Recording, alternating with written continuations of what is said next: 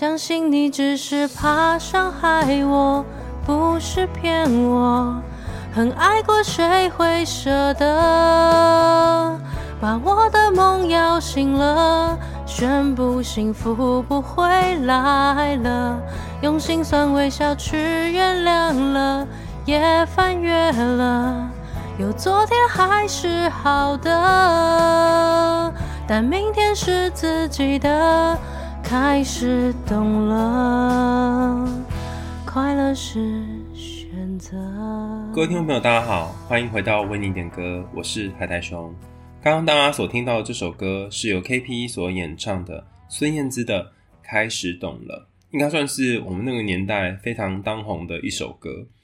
那点播这首歌的伙伴，他的名字有点长，叫做午夜梦回，质疑自己是真正做错了事而贪杯，非常长哈。那请容许我叫你小杯，杯子的杯。小杯写来的信是想描述他的一段感情，那这段感情他之前可能没有好好的写过他，那现在想透过这首歌来跟我们分享。虽然他的点播是孙燕姿的《开始懂了》，但实际上他一开始破题的这个歌曲呢，是最近很红的一个日剧，叫做《First Love》，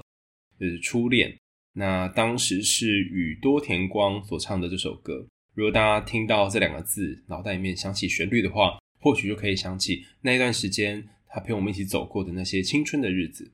让我们来一起听听由小杯所点播的这个故事。在我刚毕业、工作转换期间，遇见了小主管。也许我们都太过年轻了，很快的我们在一起了，也很尊重的没有发生关系。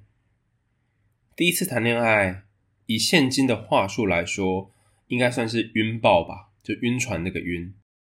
黏 T T 的，让人家压力很大，很想要逃。就这样，我从脸书的动态看到了我们两个分开的线索。那天，我只好去 K T V，一个人的包厢，把自己灌醉，还砸了人家的荧幕，最后肇事潜逃，还好和解。KTV 没有直接报警，原本以为就此之后失去了联系，却在那两年之后彼此和解。在歌词里面有一段是：原来人会变得温柔，是彻底的懂了。爱情是流动的，不由人的，何必激动着要理由？尽管歌词这么说，当年我还是问了。你真的有喜欢过我吗？副歌唱的这段是：相信你只是怕伤害我，不是骗我。很爱过，谁会舍得？把我的梦摇醒了，宣布幸福不会来了。还好，他的答案是肯定的。很感谢那个关键时刻，在我干爹离世的那年，他在我身旁陪伴我，而至今。他的存在仍然占有重要的一席之地。近几年我们两个见面，我们还是走得很近，甚至还提过“我一定挺你”这种话。最近一次的见面前后，我们还会语音视讯两个小时到三个小时左右。他曾经说过什么？我知道你还会是无条件站在我这边的那个人，我也会站在你那边。有趣的是，他很希望我赶快交男朋友。他说：“这样我就不会半夜再打电话给你了。”歌词里面还有一段我也印象非常深刻。歌词说：“用心酸微笑去原谅了，也翻越了，有昨天还是好的，但明天是自己的。开始懂了，快乐是选择。”我想，如果回溯过往未来。其实这首歌都很适合吧？我猜这也会是你对我和其他读者的忠告吗？其实有太多人提过，我们有没有考虑过复合？我不敢想，也听不出他有没有这个意思。我想问海苔熊，如果是你，会给我什么样的建议呢？这是来自于小杯的点播。他描写了当年属于他们之间的那一段没有结束的爱情，应该算爱情吗？可能不太确定是要用这个词。但两个人在分开之后，仍然持续有联络，但对方会跟他说：“嗯、你赶快去交个男朋友，不然我晚上会继续打给你。”这其实是一种很复杂的暧昧心情，就是你可以感觉到他对你是有意思的，但同时又觉得他如果对你有意思，为什么不就直接追你，或直接把话讲明白一点呢？却要叫你去找另外一个人。有种说法是，他可能喜欢你，但是他没有那么喜欢你，所以在目前两个人的关系当中，或许你是一个他暂时安放心灵的地方，但不会是一个可以稳定交往，然后一直一直往下走下去的对象。我常常在想，如果遇到这样的人，是要赶快放手吗？还是要继续等待呢？或者是两个人曾经这样一起这样的一段时间，那现在好不容易又见面了，要不要再复合试试看呢？好像有很多很多种可能，甚至你身边的人也推荐你说啊，不然就试试看吧。但我想要在这里跟你介绍一个我最近在一本书，叫做《哈佛曾以 Google 行为科学家的脱单指南》。我记得我前阵子就有推荐过这一本书，然后书里面其实蛮多人哈，蛮多知名人士也一起推荐。但有趣的是，它不只是跟大家讲你如何脱单，它也跟大家讲，如果你进入一段关系之后，发现这关系不适合，或者是犹豫两个人。到底适不适合继续走下去的话，你可以考量哪些条件？那书里面有一个我觉得很不错的练习，可以分享给大家。这个练习呢，在书当中的应该是第两百三十五到两百三十七页。这一段它主要在讲说，诶，为什么有些人哦总是太晚才要分手？就是待了很长的时间，然后拖拖拉拉。他引用了一个心理学概念，叫做 loss aversion。它其实就是 Tversky，就是那个经济学奖得主所研发出来的理论哈。他说，我们对于损失的那个痛苦程度的感知，会比起拥有快乐的那个感知多更多。就是失去的痛苦痛苦感，会比获得的快乐的快乐感更多。所以，我们很讨厌很讨厌失去某个东西，就算现在两个人已经相处起来有点卡卡的了。那他们透过很多实验，让我们知道说，哦，如果让你损失一点钱，跟让你得到一点钱，虽然那个数量是一样，但我们会对那个损失的感觉比较明显。好，那由于这个人本来就在你的身边了，可是如果你现在要跟他分开，或者是你要跟他断离目前的关系，甚至是两个人目前处于一个晕船的状态，或者是暧昧的状态，如果要讲清楚，甚至是要复合的话，有可能会有其他的风险跟代价。所以这个代价实在太大，就刚刚我们讲的，我们会去会规避损失，所以会想办法不要让那个损失发生。那该怎么办呢？所以我们就会去犹豫说，我要留下来继续在这样的暧昧关系当中，继续两个人走得很靠近，还是要离开呢？在书里面提供一个我觉得不错的小练习跟大家分享哈。这个分享叫做衣橱测试，就如果你的现任伴侣是衣橱里面的一件衣服，它会是哪一件？呃，我跟大家分享我具具体的操作方法哈，就是把衣橱打开，然后一件一件一件的看，然后可以想一下，如果它是我这个整个衣橱里面的任何一件衣服，我觉得我的伴侣他比较像是哪一件？你可能会挑到你的内衣裤，你可能会挑到一件冬季的大衣，你可能会挑到一件你经常穿的衣服，你可能挑到一个你几乎没有穿过，或是买来就摆着，甚至是很贵，但是。因为你舍不得穿它，所以就放放在衣橱的角落等等，好的穿着，你可以想想你要选哪一个。它也可以不一定是一件衣服，它也可以是首饰啊、配件啊、鞋子等等。那透过这种方法呢，你可以去衡量看看，在衣橱里面的哪一件衣服是你比较常穿的，哪一件衣服是你少穿的。那如果用它来隐喻你的一件衣服的话，它会是哪一件？那在书里面提供几个诠释的参考，他说。如果这件衣服是毛衣、夹克，还有保暖用的外出服，或者是你喜欢的衬衫、裤子、鞋子、衣服等等，就是一个好的征兆。但如果你选的是一个破旧、会让他觉得痒或不舒服的衣着，甚至是太多那种毛毛的东西，让你觉得穿起来有点不想穿出门的话，那你就可以明确的知道这个人在你心里面大概是什么样。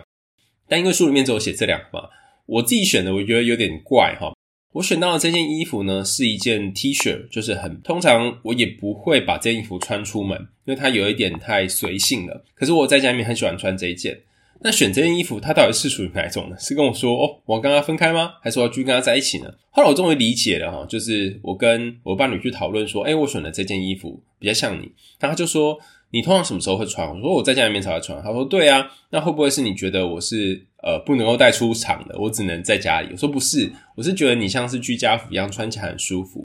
然后如果要出去的话，可能就要做一个特别打扮这样。然后我真的觉得我实在很不会讲话，竟然在他面前这样说，我没有被打死就不错。可是没想到他就说，诶，那很不错，我很喜欢这样的角色，我很喜欢可以跟你天天生活在一起，过平常的那种日子，然后不需要特别打扮的生活，就觉得哦，好像不错哦哈。所以你可以衡量看看，如果从你的衣橱里面去挑一件你觉得适合的衣服来去代表他的话，那是什么？如果你要挑一件衣服来代表你。那是哪一件？或者是请他从他的衣橱去挑一件可以代表你的衣服，然后两个人可以就这件衣服来去做讨论。在你今天的点播当中，哈，谈到了 First Love，然后也谈到这一首开始懂了。我不太确定，在经过这段时间，哈，从你们两个人认识，然后几年之间没联络，然后又重新联络，或者维持一定关系的这个联络，然后有一段时间晕船晕爆，甚至是你还为了他去 KTV。砸了人家的那个音响设施等等，你觉得你慢慢懂了什么事情呢？有什么东西是你慢慢慢慢的在你心里面找到一个答案呢？有些你不是很清楚，但后来逐渐的找到，哦，原来是这样啊，原来我对他的关系是如此啊。有没有什么是呃像这样子的一个有一个具体变化的部分？我们来看一下开始懂了这段，他歌词很特别，是小贝在他的信件当中引用了三段的歌词，一段歌词是原来人会变得温柔，是透彻的懂了。我其实不完全同意人会变得温柔是透彻的懂，有些时候人会变得温柔是因为他遇到了一个也同样了解他的人，遇到一个人他可以走进他心里。所以他把心里面比较那个硬的部分慢慢柔软下来了。前阵子我跟一个伙伴哈，就去参加一个研讨会，它是一个亲密关系研讨会。然后在这研讨会的过程当中呢，大家就分享自己在跟当事人工作的种种呃细琐的过程。那其中呢，有一个案例分享是老师分享在呃他在课本上面曾经写的一个这个案例哈。那因为写在课本上，所以跟可以跟大家分享。他说他在一次治疗现场当中呢，就看到这。呃，那个书上面的案例是有有两一对外国人哦，那男生是一个比较避暑，避暑嘛，就是呃比较防卫，然后过去一直以来，因为从小被不论是被家暴啊，或是被家里面的人哦很糟糕的对待，然后他需要保护妈妈，然后需要去外面赚钱，是一个这样的角色，他心里面有一个很高的城墙，有一个很高的壳哈，就用来保护他内心那个小孩。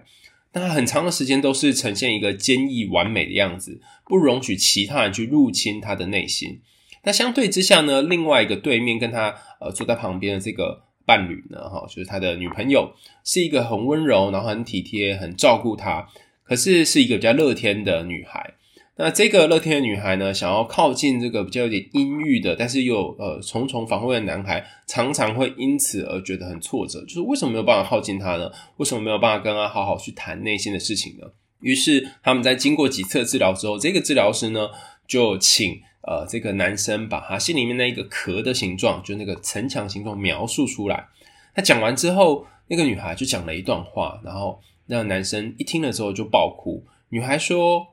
不管你是一个怎样的人，不管你过去遭遇了什么，然后不管发生了什么事，我都一样爱你。我爱你，不只爱你这个人，还爱你外面的那一层壳。我爱这层壳的原因，是因为如果当年没有这层壳的话，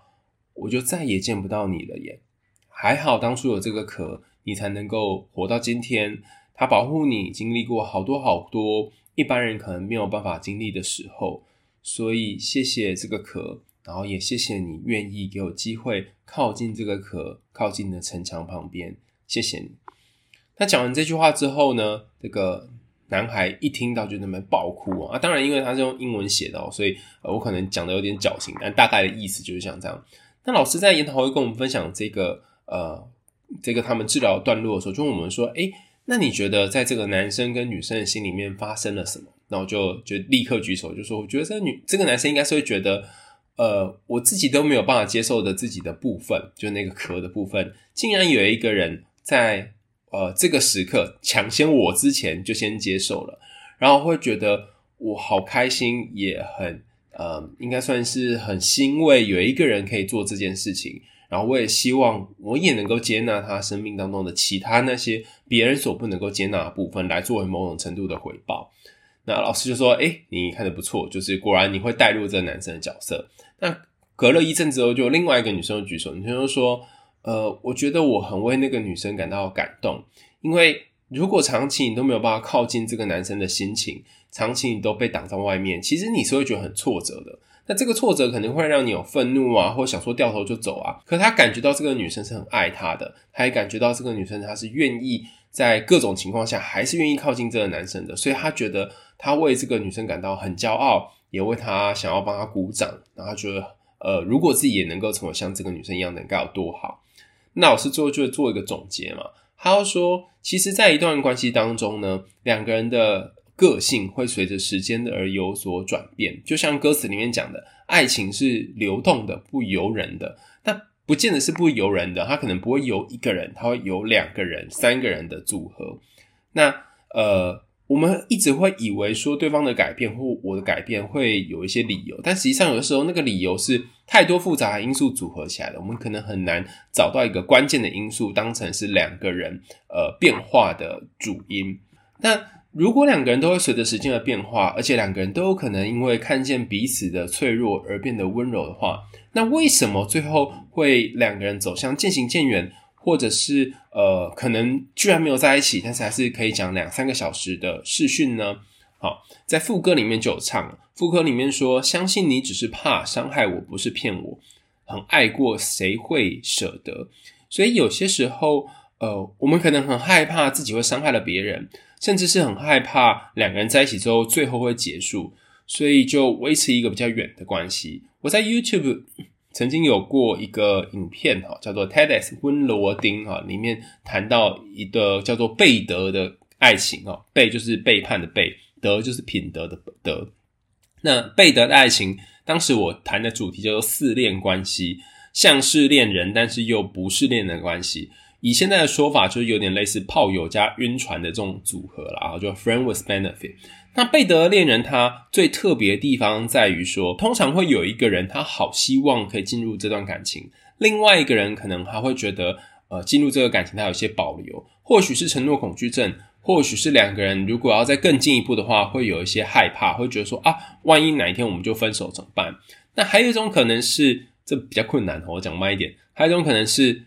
他觉得自己是一个不好的人，不够好到有人跟他在一起可以幸福。所以，如果任何人跑来跟自己在一起，任何人想要跟自己维持一段稳定的关系，那最终这个人就会发现自己没有那么好。那这样会产生什么样的情况呢？就是他不想要让对方发现啊，他跟一个没有那么好的人在一起，他也不觉得有一个人可以跟这个这么不是那么好的一个人在一起。所以，为了避免这些糟糕的事情发生呢，那不如一开始就不要在一起了。其实也，其实也就是这段呃歌词里面写的，就是因为我很很害怕我会伤害了你，我很害怕自己会做了一些事情让你觉得难过，我不信任自己可以对你很好一辈子，所以我就不要和你进入一段稳定的关系。但有趣的是，当你决定跟对方维持这种很暧昧、晕船式的，或是我们刚刚讲的。呃，friend with benefit，好外万岁的关系的时候，嗯，看似好像不会彼此伤害，但你正在做这件事情的时候，如果对方他是希望进入一段关系的，这个过程就给彼此造成了伤害，因为对方可能会觉得，我希望的感情状态并不是我们现在这个样子，但他同时又很害怕再踏出一步，两个人就分崩离析，所以就会维持在一个很巧妙的，呃，可能进。可能退，或者是不知道要进还是退的这个困境当中，那该怎么办呢？哦，通常这种时候呢，大家就会随时间或者是各自去找其他的炮友或其他的感情对象，然后慢慢慢慢的找到自己真正想要的东西，然后或许就会慢慢放掉眼前的这一个嗯暧昧不明的对象。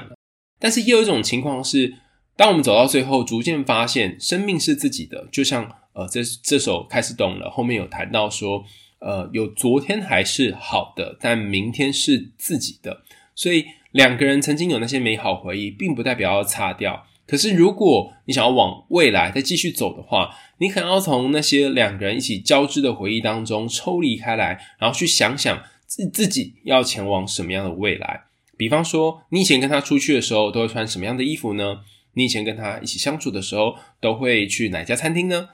会不会在你跟他分开之后，你可以去尝试看看去新的地点，然后和不同的人玩在一起，甚至是踏入不同的生活圈呢？我觉得要离开一个人，或者是要跟一个人呃维持一点点距离，而不会继续被他的各种情愫给叨扰，或是被他各种的感情哦都勾来勾去。你必须要先空出一个物理上的空间。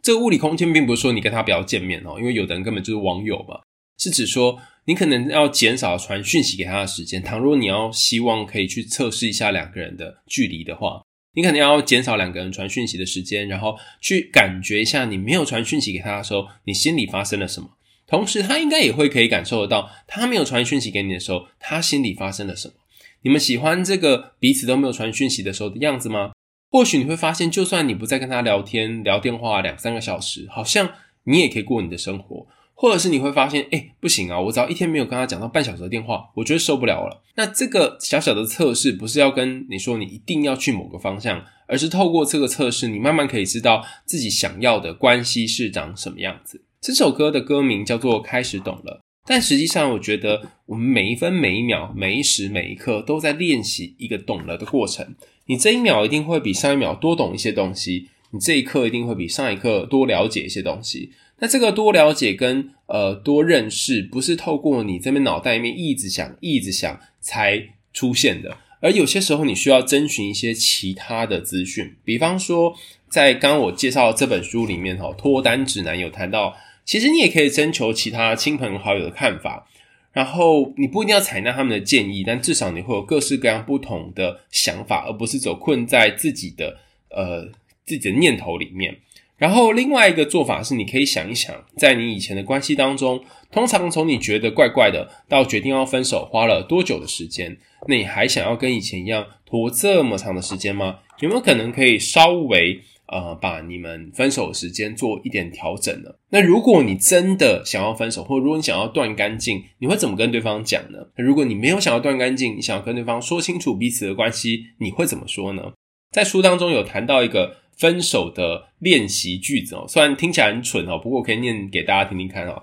在书里面的两百五十三页有说，他说一个例句哈，我会在下个星期五，在他重要会议报告结束之后提分手，因为这可以让他有整个周末可以疗伤。跟大家分享一个呃，算是统计资料嘛，就是大家发现，在岁末，就是这种圣诞节啊，或者是跨年的。附近会比较多人分手，其实有一个原因，所以大家会觉得说，诶，我如果在圣诞节前分手，有点太不通情理了，就圣诞节结束之后再分手可能会稍微好一点。那有些人会觉得啊，可是还要跨年啊，所以跨年后分手再好一点，这样哈，所以。好像在年末的时候会有一波分手潮，但这个分手通常是在过完节庆之后。但也有人有一种说法是说：“天哪，我都已经这么痛苦了，我一定要搞到那个跨完年，然后过完圣诞节才分手吗？所以我要提前在这个过节之前就先分手。”还有人是觉得说：“哦，如果我在过完节之前分手的话，这样我的。”节日就很可怜，只有一个人可以过了，所以我就不如等到这个节日结束之后再来好好做分手。不论你做的是哪一个选项，哈，呃，你可能要先考量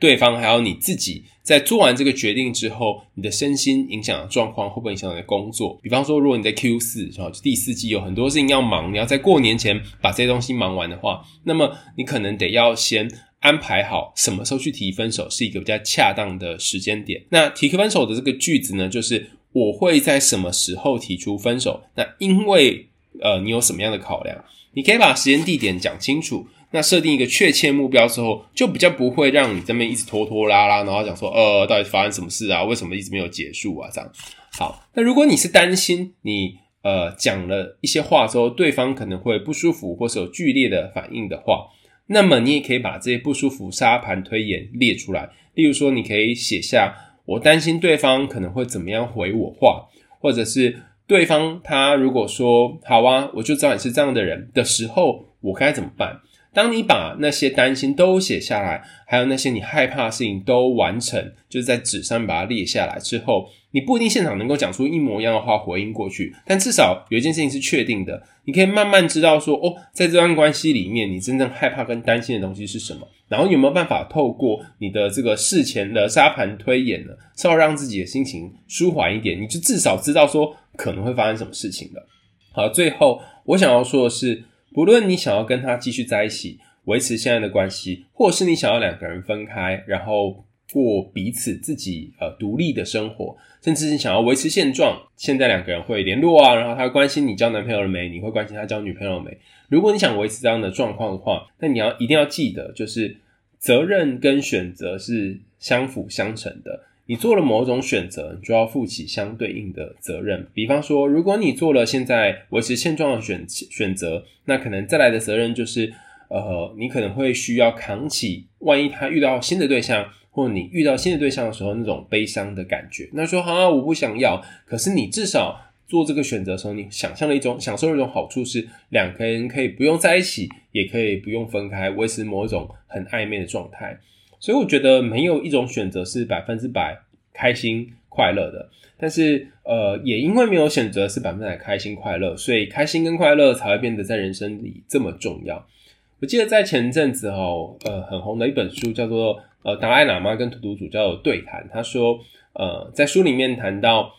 所有的痛苦都必须都所有的快乐哈都蕴含着痛苦，同样的，所有的痛苦也都蕴含着快乐。快乐跟痛苦本来就是相辅相成的。当你很爱一个人，那势必在你跟他关系当中，也有一些他让你觉得很受苦的部分。当你跟一个人在一起很受苦，或者是你发现你和他相处的时候，有一些他对待你的方式并不是你想要的，你或者是你还想要更多，甚至你经常觉得失望。那这些失望当中势必也包含着一种希望，你对他还有期待，你对关系还有一些想象，所以你才会继续愿意在这段关系里面多再尝试一点，多再给彼此一点点时间。我觉得，当你要决定和对方进入下一个阶段，不论是分开在一起，或者是维持目前现状的时候，它其实也是人生蜕变的一个关键时刻。你可以想想看，现在你跟明年的你，明年的这个时候的你有什么感觉呢？有什么不同呢？或者是你可以把你的呃那个社群账号打开，然后看看十年前的你那时候的照片和现在的你的照片有没有什么一样或不一样的地方呢？倘若如果再往前推个十年，哈，就是以现在的日子再继续往下过十年的话，你会希望自己去到哪里呢？这些对于过去和对于未来的回顾跟展望，都有可能会去协助你在现在这个关系当中，你到底要不要跟对方继续走下去？重复前面跟大家分享的那段话，我们从来不是在某一个时间点里面突然开始懂了，而是每一分每一秒、每一时每一刻都渐渐在懂了。所以我希望大家也可以在这个岁末年初的时候，好好整理自己这一段时间以来感情上面的变化，整理自己这段时间以来人生上面的起伏，还有工作等等。新的一年，让我们每分每秒都有一个新的懂了。我们为你点歌，下次见喽，拜拜！啊，对了对了，差点忘记了，圣诞节要到啦，所以要送给大家一个神秘小礼包。这个小礼包是由中指跟拇指组合起来一个小爱心。是 KP 制作的一个算是刺绣贴嘛，你可以贴在衣服的任何地方，我觉得非常精致，而且表面上看起来像是一个手指爱心，但实际看起来里面有点小小的邪恶。怎样可以获得这个刺绣贴呢？只要你赞助我们一百元哈，因为它毕竟一年要成本哈，赞助我们一百元，然后你可以记得要留下你的名字，你可以留本名或是留外号都可以哈，然后我们会开一张表单在我的 IG 还有 KP 的 IG。分享给大家啊，大家可以进去填表单，然后表单里面就会写你的收件地址、电话、姓名等等，然后留下你当初赞助的时候用的 ID。那我们核对，诶，有了之后呢，我们就会寄送给你。相信应该是大家不会去偷偷用别人的 ID 留啦哈，所以我希望大家可以就是呃诚实一点做这件事，因为毕竟才一百块嘛，然后跟 KP 还要花时间跟心力寄给大家，所以我希望大家都可以获得这个呃非常非常可爱的我们二零二二到二零二三跨年的。中指、拇指、爱心小烫贴、小刺绣贴，然后非常非常精美啊！因为是限量的，我们就只有印一小部分，然后专门送给我们的粉丝。好，如果大家如果在其他地方买到的话，应该就是会比这个价钱贵很多。那如果有兴趣的伙伴呢，麻烦点选我们节目下面有一个赞助栏，然后点进去。那之后我们会给再给大家一个那个填写地址电话的栏位哈，就你你要记得你当初留的 ID 是什么。那如果你有想要点播的故事呢，也欢迎大家写信到为你点歌的专栏。下次见啦，拜拜拜拜，这是真的拜拜了，拜拜。我竟然没有掉头，最残忍那一刻，静静看你走，一点都不像我。原来人会变得温柔，是透彻的懂了。爱情是流动的，不由人的，何必激动着要理由？相信你只是怕伤害我，不是骗我。很爱过，谁会舍得把我的梦摇醒了？宣布幸福不会来了，用心酸微笑去原谅了。也翻阅了，有昨天还是好的，但明天是自己的，开始懂了，快乐是选择。